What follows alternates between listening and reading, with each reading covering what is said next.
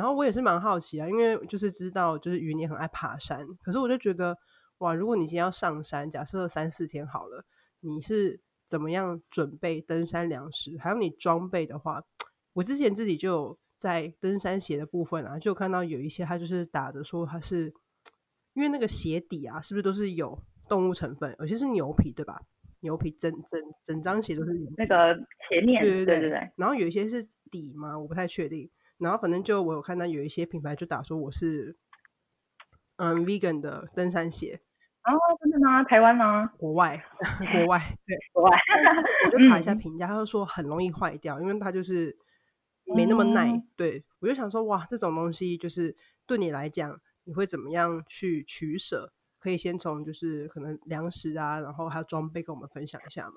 食物方面，我突然前阵子有一个想法出现，其实全植物或者是荤食，其实你在山上反而你的选择差异其实是没有那么大的，反而是公平的，因为不管怎样你都要自己背上山。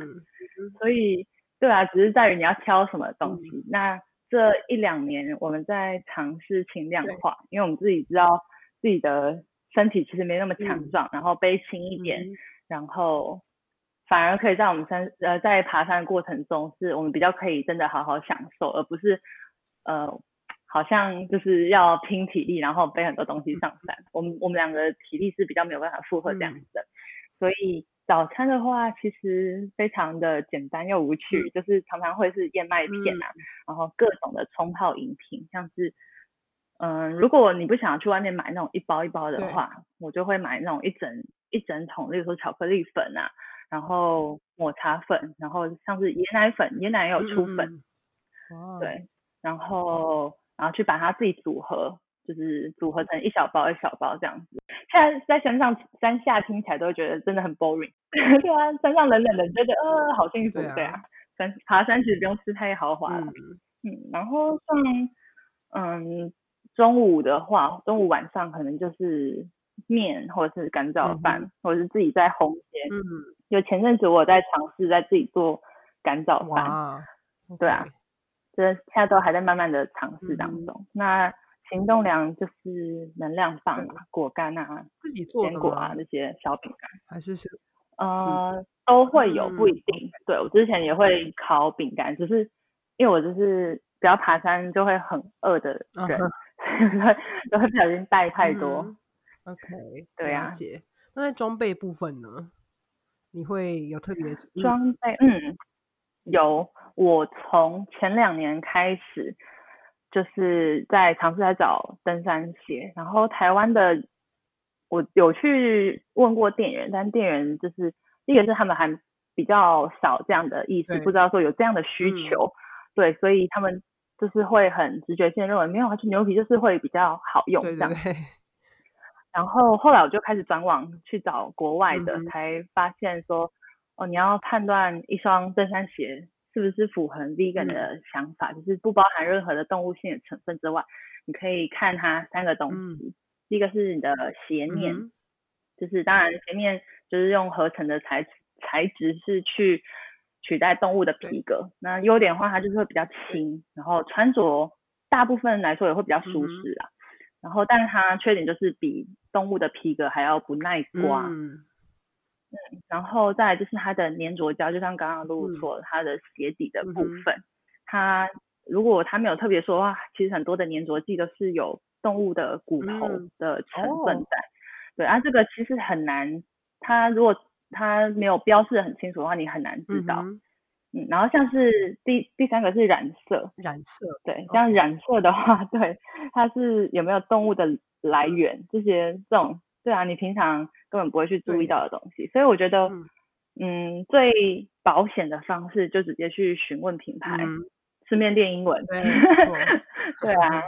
我其实像例如说同一个嗯牌子，我那时候满木满木。那个那叫什么？对对，我不知道它的中文，反正。他，我有问过台湾跟国外的窗口，就直接问他说，哎，你这双有动物性的成分吗？然后我后面都会过包，就是说，哎，包括年纪啊，包括染色之类的，我就会尽量的把我的问题写比较清楚一点。然后那时候台湾的呃就是窗口跟我回应的是说，就是这款不是皮革的，那鞋底也是橡胶大底搭配什么弹簧什么什么东西的，然后我就觉得嗯，好像有点答非所问，我就觉得这个人可能不是太清楚。然后我同时也有去问国外的，然后他们就跟我说，他们没有办法百分之百保证说这个是没有动物成分的，然后爸爸他就写的很清楚这样子，所以我觉得嗯，在台湾的。就是这样的意识还没有到很很清楚之前，就是如果你要问的话，最好是国外和台湾都是问一下。可是我觉得我会希望说，不要只问国外，也问台湾的是，嗯，就像我可能平常在台湾吃呃 vegan，想要尝试 vegan，如果我也会去荤食餐厅啊，因为我会特别去，当然一第一个是我男朋友是现在还是荤食的，所以我们会希望是我们两个都可以一起。吃东西的地方，然后我就会问店家说：“哎，请问你们的有餐点是可以调整成没有任何的肉蛋奶的吗？”这样子，对，所以有点像是这种方式，你丢一个问题给店家，然后让店家知道说：“哦，有这样子的需求存在，就算他们现在没有，可是他们会，他们可能哪一天接到了什么上百封这样子的询问，他们就会觉得：哎，好像这件这是件重要的事哦，消费者。”有这样的需求，他们就会往那个方向前进。所以我觉得这样的东西，以前会觉得一开始的时候会觉得有点尴尬，会觉得我自己好像很难搞。但我后来就是想通了，就不不是啊，我就是我知道我是故意这样子把我的需求，还有其实很多人的需求传递给他们的，很有趣。那你现在，嗯，回到登山鞋的话，就是你现在穿的鞋，就是你是。后来我是在日本买到一个一双叫 Luna 的，其实哦，Luna 是全 vegan 的吗？呃，它它它有几双是，对哦，OK，Luna 登山鞋吗？对，然后后来我现在还在测试当中啦，因为你就像你刚刚说的那个会不会比较快坏掉之类的，我现在还在试试看，因为也跟每个人你爬山的。地形或者是爬山的习惯，你用鞋子的习惯也很有关系。所以如果别人这样问的话，我就会，嗯，应该说就是就像你说的，就是你的价值在哪里？嗯，呃，你你买一双，如果它尤其它是全新的，就是新新的动物皮取的，然后来做的鞋子，当然它就是会需要牺牲一只甚至不止一只的动物的生命。那如果你买了一双鞋，它背后的制成也可能会让环环境有损伤，例如说它的来源是化学纤维啊，然后那些东西可能在制制造过程，甚至在清洗的过程，就会有一些塑胶微粒流出去嘛，所以嗯是没有办法做到就是一百分什么都好的啦，只是这真的是你的你你重你着重在的地方在哪里，然后就是买的就是好好的使用这样子。嗯哼，真的。我之前在一个脸书的社团，它是专门在讲 vegan 跟零废弃的社团，我有问过类似的问题。我那时候问的是说，呃，那个牙线，因为你就会看到很多标榜零废弃的牙线，他们会用蚕丝牙线。那其实蚕丝对蚕，对会很残忍，而且那就是就是就是那个他们要取得那么一点点的蚕丝，其实又需要很多。蚕的生命这样子，然后还有就是对他们就就好奇他们对这种东西的想法，然后就去听听大家的观点。就是有些人会说，嗯，有有有，因为你就会发现很多不同的人他回复你的方式，你就会去去知道说这这些人背后的嗯核心思想，或者是他表表现给别人的姿态是怎样。有些人会说，你会问这样的问题。其实就是你还是把人类把你自己放在比较前面，所以你才会用人类的姿态问这样的问题，然后你就觉得哦，这个人好像哦，好 像很紧张。对，我说哦，我只是想问一下而已。然后也有有些人会问说，他觉得呃会会回答说，他觉得呃你用了这样的东西，你就是非常明确的，就是呃造成这样的这样这么多的生命的死亡。那你用。虽然可能不是就是完全自然可分解，你可能用一般的呃塑胶牙线啊什么的，嗯，但其实你是可以就是怎么讲，妥善的使用它，然后尽量的不要过度的浪费，然后也不会让这些东西死亡。所以就是对啊，就是你的你的价值在哪里才是最重要的。我可以理解这个，哎，真的就是有点不要呃什么顾此失彼。对，就是当你如果变成你用放大镜去检视所有你拥有的一切，有没有动物，有没有动物，有没有动物，就会变得就是哎，好像失去重点。重点不是是我要做到，好像成为一个就是我不知道那个思维就是不对的。应该是我觉得这个东西很有趣，我要找出有没有一个比较适合我，然后我也也我也很幸福的方式去执行这些东西。这样子，对啊，对，然后就不会变成是这个东西，而且丢出来应该是是一场讨论，而不是一场就是辩论。对，就是说，哎，到底要不要用蚕丝的牙线？这个这个辩论，对 对，OK，我觉得很有趣。好，那我想要也要问，就是呃，于那个你之后，哎，你在成为就是 vegan 之后，有到国外践行吗？还是就是那是之前成为 vegan 之前呢？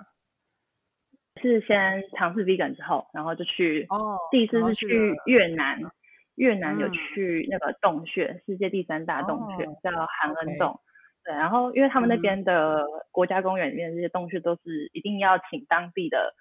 嗯，算是向导团体吧带你进去，对，所以在跟他们沟通的时候，也就跟他说，哦，我的饮食习惯是怎么样，然后一开始还会有一点点担心，可是去了发现，哇。就是其实，因为他们那边接待的都是大部分都是西方的游客，所以他们其实超级有 sense 的。哦。对，有而且有时候我我就会觉得，哎，是不是我的东西反而还比大家 丰盛这样子？因为他们就会很怕你呃怎么样不够，或是对啊，他们就会准备超级多。嗯。那那时候是有点哇，好酷，大开眼界。开眼界。那在欧洲呢？在欧洲的经验应该会更，因为我觉得欧洲这个风气是很盛行的。对你自己的感受，然后有没有跟当地人一些交流什么的？那时候我是走呃 T N B 叫做白朗峰环线，所以是会超想去的。对，一定是是一个还蛮亲民，只要有基本的体力就就可以可以去的地方，而且很漂亮。山屋嘛，对不对？嗯，我们是一半住山屋，一半住。帐篷，对，毕竟还是要省一下钱。对，然后三个国家，对不对？我记得。对，我们从法国出发，然后往南到意大利，再往北到瑞士，最后再回到法国。对，所以你也可以去观察每个国家的，就是对 vegan 的饮食。哎，真的？我觉得，嗯，有什么 take？大部分的。山屋都会有这样的选项，对，然后真的是有有些你会觉得哇很 amazing，就会觉得说他们真的很重视，例如说就会有那种蔬菜杂豆的汤啊，或是有 vegan 的咸派啊，这种它就是咸派，它是就是也它不用奶油或者是蛋，我觉得哇真的是蛮用心的，而且是在就是蔬菜跟烤皮跟一些植物油。对啊，或者是有些豆类，嗯，OK，嗯，就会觉得在三呃两三千公尺以上的高山竟然有这样的东西，对，就太太神奇了。然后像是也会有他们一些呃超市买的那种豆饼啊，或者是蔬菜的咖喱饭啊。然后像在意大利，我们第一餐就是吃三屋的番茄红酱意大利面，那其实就很简单，你就把其他的碎肉。他们就可以不加那个碎肉，对啊，你就哇，这第意大利第一餐就是吃意大利面，真的是很 so good，对，很棒，嗯嗯，了解。好，那接下来想要问宇说，如果我们现在对全职饮食啊、环保还是有还有这个永续生活这样的主题有兴趣的话，你会建议我们去哪里获取新知？对你自己就是平常搜寻这些新知的管道啊有哪些？然后可以跟我们分享一下吗？嗯，如果现在完全没有任何的呃管道的话，建议你先 看我整理的。哦，露露应该会对，因为其实我整理蛮多，我朋友们常常问我的东西，就是里面有蛮多不同的面向，你可以先点进去看。然后我里面其实都是在往外的连接。那对有比较多人在呃讲的一些，像有一些纪录片，像是嗯呃 Earthlings 地球公民。或是什么呃统治啊，或是奶牛阴谋啊，就很多不同的影片。然后像是嗯，我自己有去看，然后就哇，天哪，里面是个宝库哎，对，真的很感谢鱼帮我们大家这样整理出来，应该也是不想要再回答了吧？就大家自己去看，直接贴过去这样子。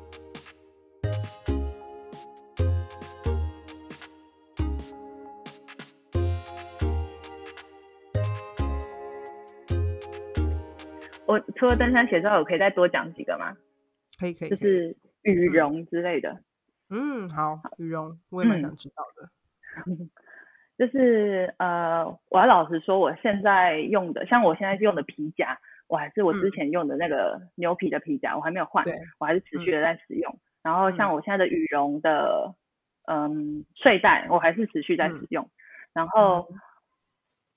所以我没有办法跟大家说，我真是百分之百的 vegan，我就是没有把所有非动物性的东西都丢掉。对，我就是如果我还在使用的，我就会继续的去用它。然后如果是羽绒的话，我那时候有跟我男朋友讨论过，对，就是为什么，嗯，羽羽绒外套跟羽绒呃跟化纤外套来选择的话，我会选化纤的，因为它其实它大小。就就不会到太大，所以它的重量来说，并不会重到太多。所以化纤目前我的三季的是始祖鸟的 Atom LT，然后冬天的话我会带普丁尼的 Down Free，他们是化纤外套。那它的优点就是它的纤维是不吸水的，所以受潮之后它不会呃它的保暖功能不会下降太多，然后快干啊，它可以水洗，保养相对容易，比较适合那种高的活动。呃，活动量来使用，而且相对羽绒来说，它价格也会比较便宜一点点。但是因为它就就像说，它压缩之后，它的体积比较大，所以重量会比较重。然后如果是羽绒的话，那它的优点就是保暖度很好嘛，收纳之后体积很小很轻。那如果有一有湿气的话，它保暖度就会下降，保养不易，那价格也会比较高，对啊。所以你也可以去想说，我平常比较常在。台湾的山区爬嘛，那台湾山区天气怎样？或是我要带去国外，我我可能今天要带去呃比较干冷的地方，就是你会去思考说，你到底你要买这个东西，你在用在什么地方，而不是别人觉得哦，别人用起来觉得很好用你就买，对啊，我觉得这才是重要的。然后在之前有听过再生羽绒啦，我是不太清楚。OK，哪一家有做再生羽绒啊？目前还台湾好像还没有出现，我是看到他说日本有出现什么。呃，就是从回收的羽绒制品面再取出来使用，对，但我还对这还不清楚，说不定大家可以再帮我查查看。然后还有比较常看到的是人道羽绒，RDS。什么是人道羽绒？就是嗯，PETA 组织就之前有去看说这些羽绒的来源，因为其实好像全球百分之七八十以上的羽绒都是来自中国，然后你就会发现。在养殖场里面，他们的取毛的方式是，嗯，就是他们在完全清醒的状态下，就把它的羽毛拿下来，就是比较不人道的，对，所以后来就有出现人道羽绒这个标准，嗯，但是应该说这个东西是个结果，你就是比较难去真的去验证说它到底是从哪里收购这些羽绒的，所以有有时候就是他们之前会发现说。虽然他自己是人道羽绒标准合格的的厂商，但他们却是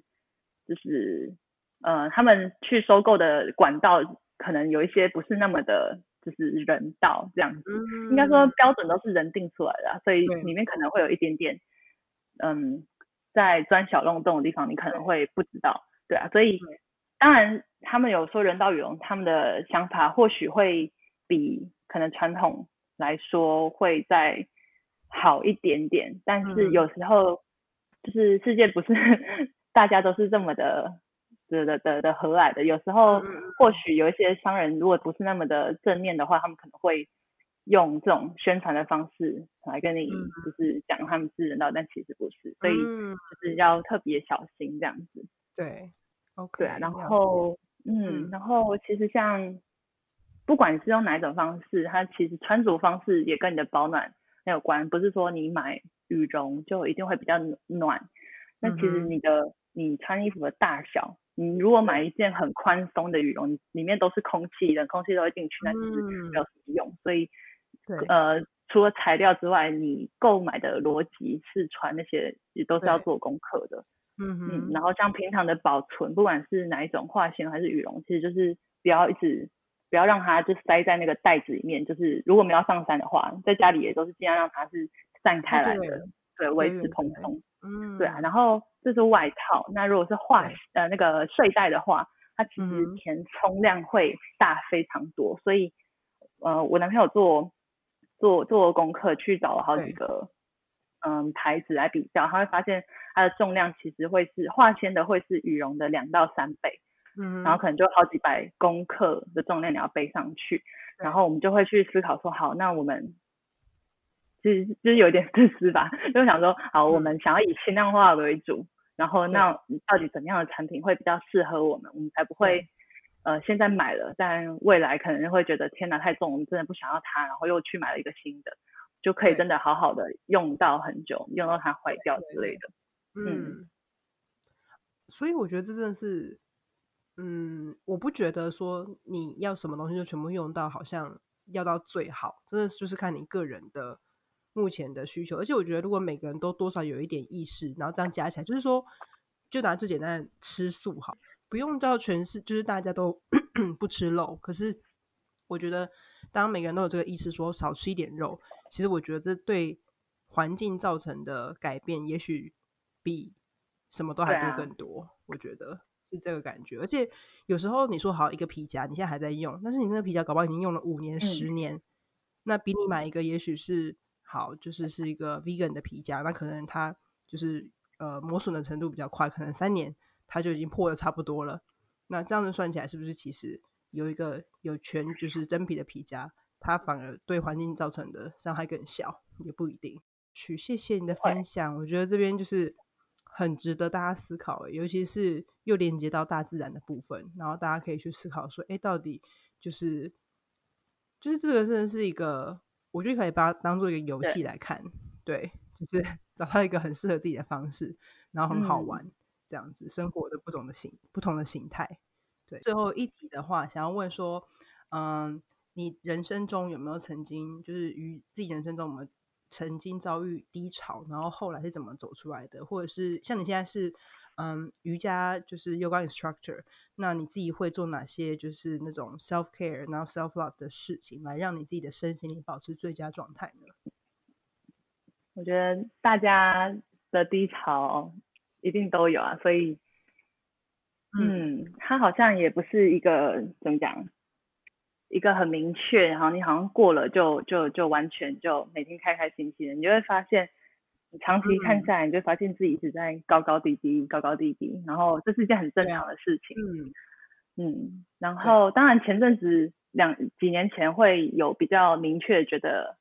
好像不知道目的在哪里，然后不知道到底嗯每天在干嘛或者在干嘛之类的。嗯，那后来就像我说的，可能 vegan 也是我修行的一种方式，瑜伽可能也是我修行的方式，甚至是面对我现在牙医师每天的工作也是一种方式。你就会就会尽量让自己在这些高高低低的起伏当中，去去一样先去观看，就是自己身体或者是心情的状态是怎么样。我都会告诉我的学生说。你就是你去观看，尤其是如果你不知道看什么的话，你就看你的呼吸。有时候可能别人的一句话，或者你心里的一个念头出现的时候，你就会发现，哎，我好像忘记呼吸了，或者是我好像现在呼吸起来很很卡，很不顺。你就先去看着一个东西，然后慢慢看着你呼吸，你就会看到其他身体。哎，我身体哪边现在在紧张？我的右边的肩膀，我的左手的手指头好像在。就是一直在抓着不知道抓什么东西的感觉，然后看到身体之后，这里不是一整一整天练习完的东西，你就会用很多你需要很长的时间，然后嗯每天都看一样的东西，然后去看到哎我的心里我现在是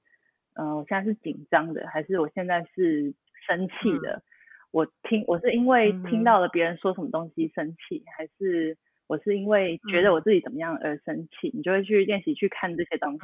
那看久了，看久了，你在做前面这些观看的练习的时候，就就是练习，就只要看就好了，然后就不要去给自己任何的评判。不要评判，这就是一个正面的练习的方式。那但怎么讲？我们都是人嘛，就是现代人，外面这么多刺激物，你不可能你让自己随时随地都保持像 成仙了一样的感觉，没有情绪，就很平静。对啊，我们要追求的目的，至少我啦，我要追求的目的不是这个，就是我我我我别我不会看到自己哎有情绪发生，然后又有点回到小小孩子气，或对，或者是一些自己的惯性出现的时候，我就看到，然后就会记得。我要练习的不是这个，而是就是去练习观看这件事情。你看久了，你就会发现，哎，好像有一天你看到了一样的东西，但你好像你看那个东西的视角会不一样了，你就会比较，嗯，真的站在一个旁观者的角度去看，然后不知不觉你就可以把这件事情放下，你就会觉得，哎，好像它造成我的心情的波澜不会这么大了。对。真的是会觉得很惊讶哎，就是其实我们俩年纪是有点差距。他说：“哇塞，真的是很成熟，真的是不得了。”我觉得很好，就是这个年纪的小孩都要跟学习。小孩，我其实也没那么小，让大家知道。但我就觉得我好像在可能二十是二六吗，还二五的时候，我不知道我们这么有意识。对我觉得可能就是你的就是像 vegan 这个事情啊，然后跟瑜伽啦，我觉得都是很帮助自己觉知的这件事情。在生活的不同面向去实践，所以我觉得这个时候是一件非常非常好的事情。对，嗯，而且我觉得就是，嗯，一定要自己先经历过这些，然后可以感受这些感受，然后才有能力去把它尝试带给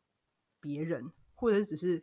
嗯，你的一个那个 vibe，然后对方就是在你可能教课的时候感受到，或者对方在跟你对谈的过程中感受到这个能量的流动，我觉得都是一件很美好的。我觉得不管是在尝试。往 vegan 的道路上走，或者是就像我刚刚说的，比较想要练习好好跟自己的内心相处，我觉得都蛮需要有人一起走，会让你走得更踏实。像是嗯，那时候刚开始 vegan 的时候，我唯一认识的 vegan 就是我妹，因为她比我早一年尝试，然后后来我为了为了其实其实是为了认识朋友。所以就去台中的呃一间 vegan 餐厅叫菜市场打工，对啊，然后就真的认识了老板，然后认识里面好多跟 vegan 有关的朋友，然后就觉得哇，就是原来大家都在就是往这个方向前进，然后大家都很 nice，然后你就会越来越有信心，然后当别人在跟你讲的时候，你就会你就会知道说，其实你身边有一群很棒的朋友正在支持着你，我觉得这样会比一个人很辛苦的去摸索会来的。好很多，就是轻松很多，对啊。那在做一些什么呃 self love 之类的，你有没有自己会做什么样的事？也许是透过瑜伽吗？我自己的最直觉的想法，或者是看书啊等等的。我自己啦，我自己的话就是，嗯，现在手断掉了，还没有全好，所以不能做。但是我觉得瑜伽非常有用，或者是冥想。对，不晓得你会对怎么样去做？我。其实现在的生活步调还算，嗯，蛮充实的。嗯，对我就会把我的，嗯，当牙医师的时间，然后教瑜伽的时间，自我练习或者是呃阅读，嗯，学习各种其他东西的时间，就是我会有一个惯性把它塞的有一点点满。然后我知道，我知道这样子怎么讲，它可能不会到。我可能十年后我也没有办法用这样的方式去做，我现在还在调试，至少我现在蛮想要，就是蛮想要就是多方学习的吧。对，就可能还在还在多方尝试，然后找寻到底我的天职在哪里。对，对啊，所以有时候真的很想要放空的时候，对我现在来说，我最我发现最最最好的方式就是真的是上山，因为我上山我是我就好像就有一个非常。名正言顺的理由，你就可以 完全不用手机。我之前有想过，就是把所有的社群软体或者手机干嘛的，就直接关掉。可是后来发现，怎么可能？没关系啦，不用。怎么可能？嗯，对啊，所以现在就只有上山的时间可以让我就是很大方的做这件事情。对，你就会发现，你上去五天，然后哦，我可能还是用手机拍照录影，但是我绝对不会在我还在山上的那个状态下。就是马上 po 线动或是发文，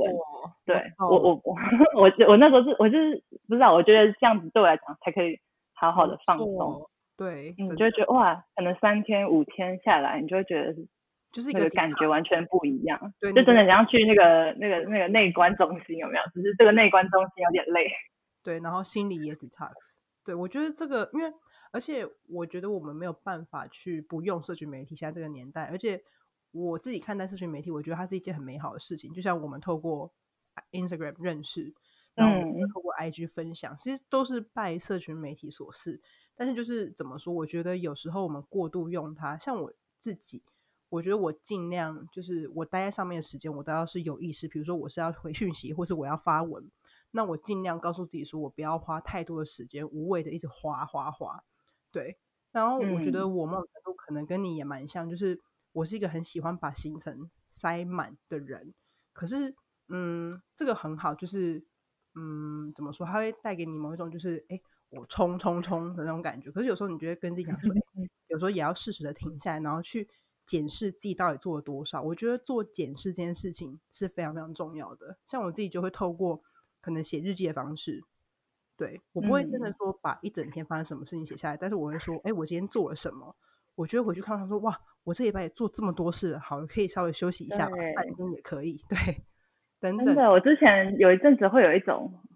嗯，好像事情都做不完。然后我那时候跟我的老师说，我觉得人生一天二十四小时好不够用哦。嗯。然后他那时候一句话完全点醒了我，就是一直会记到现在。他说：“你这样子想的话，给你二十五个小时，你也会觉得不够用。”对，我就觉得哦，对，好像就是重点不是在到底多少时间。嗯，很多其实时间其实就是像你刚刚说，无意识的就过去的。嗯。对我刚刚也在跟我男友说，就是为什么我最近一直有这种念头，就是觉得时间都不够用，我一定要翻转我这个思维，然后我一定要跟我自己讲说，我就是一个时间都够用的人，然后我就是一个 把时间就是呃都安排的还不错的人，就是有时候适时的也要就是对自己温柔一点，不用这么对啊。逼迫自己，而且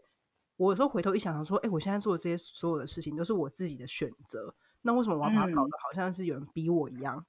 对，有点失掉原来的初衷，对吧？原原本是在一个很开心的心，说我想要分享，我想要去记录，但是到后来发现，哦，完了，这个还没完成，这个还没完成，所以就把自己逼疯，就好像也是一件 有点傻的事情，这样。